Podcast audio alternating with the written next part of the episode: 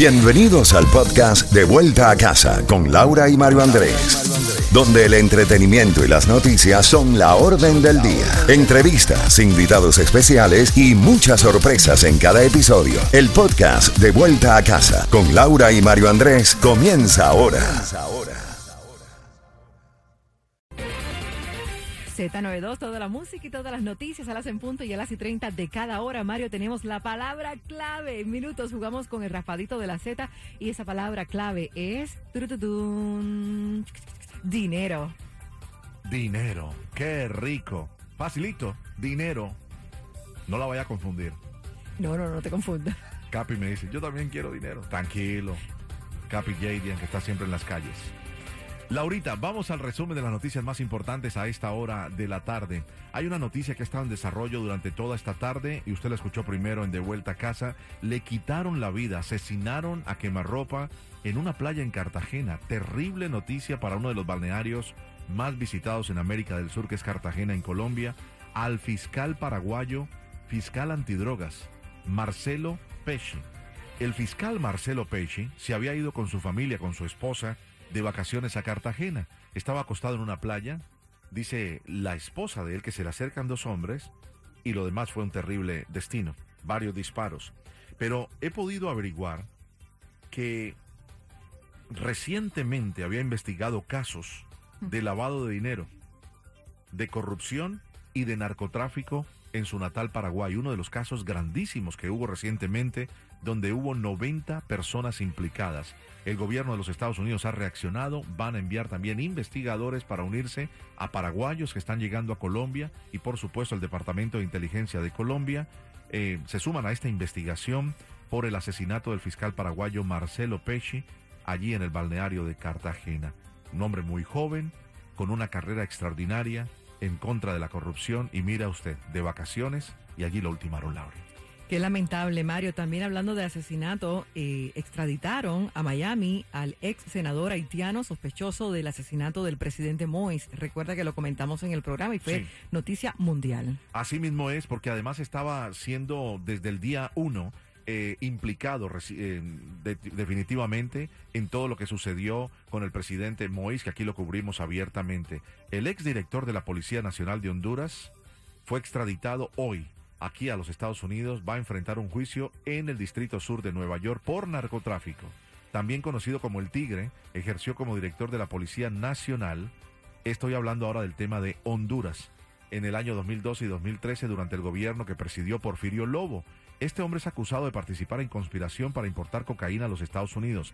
Es que son varias extradiciones las que se han confirmado hacia los Estados Unidos en el día de hoy. Uno, el exdirector de la Policía Nacional de Honduras. Dos, se ha eh, confirmado también la extradición del el senador haitiano, sospechoso del asesinato, como tú lo decías, del presidente Juvenel Moïse, pero también se ha confirmado la extradición de la te lo voy a decir la hermana de alias Otoniel, el líder del cuartel del Golfo, del cartel del Golfo. El, el propio presidente de Colombia, Iván Duque, anunció en el día de hoy que firmó la resolución que autoriza la extradición de Nini Joana Úsuga David, hermana de Darío Antonio Úsuga, alias Otoniel.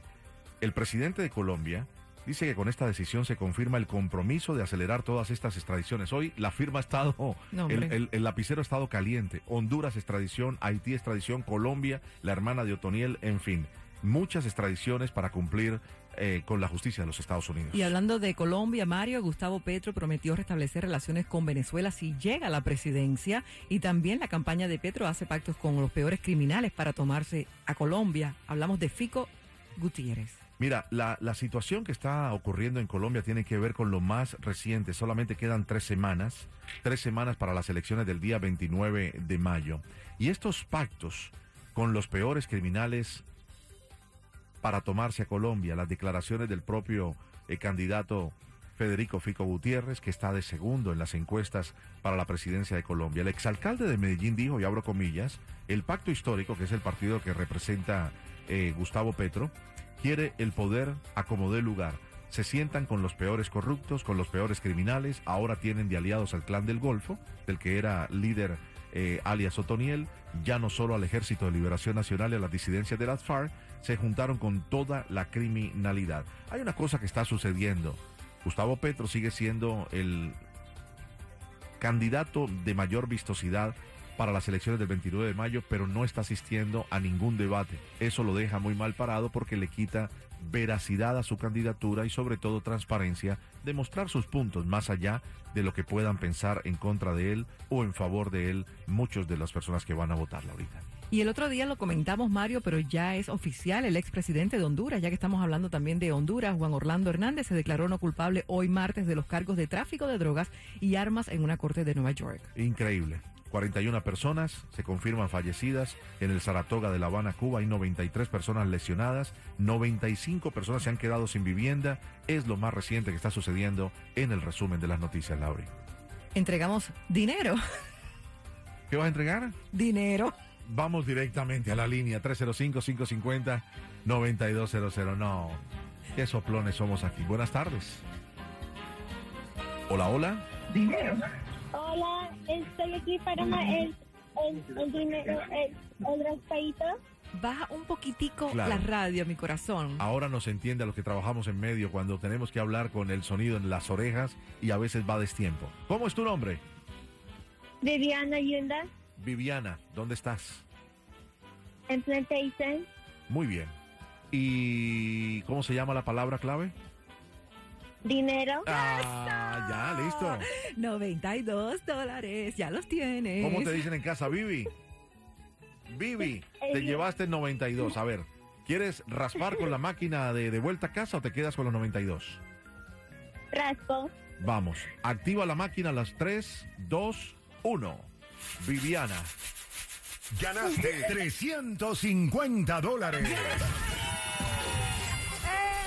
Oye, pero la gente de nuestro programa le da el botón que es todos los días, 350. No, está como el precio de la gasolina, 350. 350 dolaretes, Viviana. Ay, muchas gracias. Ay, gracias a ti por la sintonía. Qué linda. Ay, muchas gracias.